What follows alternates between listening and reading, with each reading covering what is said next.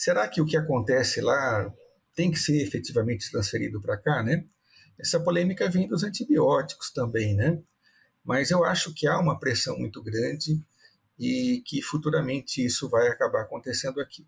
né? Nessa discussão eu lembro e, e, e eu concordo também que nós temos é,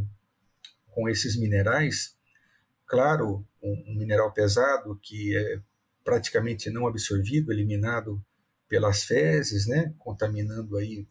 o ambiente, uma situação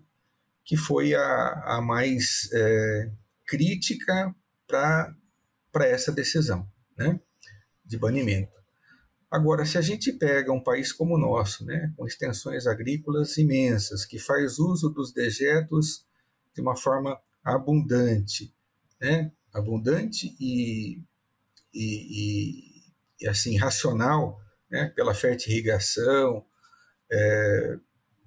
enfim, usando esse material na terra mesmo, né, com as extensões que a gente tem, e reconhecendo que nós temos uma concentração de zinco e cobre limitada, principalmente as duas, às vezes três semanas pós-desmame, né, onde o consumo total de ração desse leitão nessas três semanas aí, muitas vezes não chega a 10 quilos, e se eu falo de duas semanas, onde alguns usam só óxido de zinco por esse período, isso não chega a 4 quilos de, de ração consumida, né?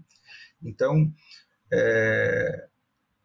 a excreção desse material, considerando toda a cadeia, né, ela passa a ter uma representação muito pequena, tá? Mas isso na Europa pode ser muito crítico, né? E para nós não tanto,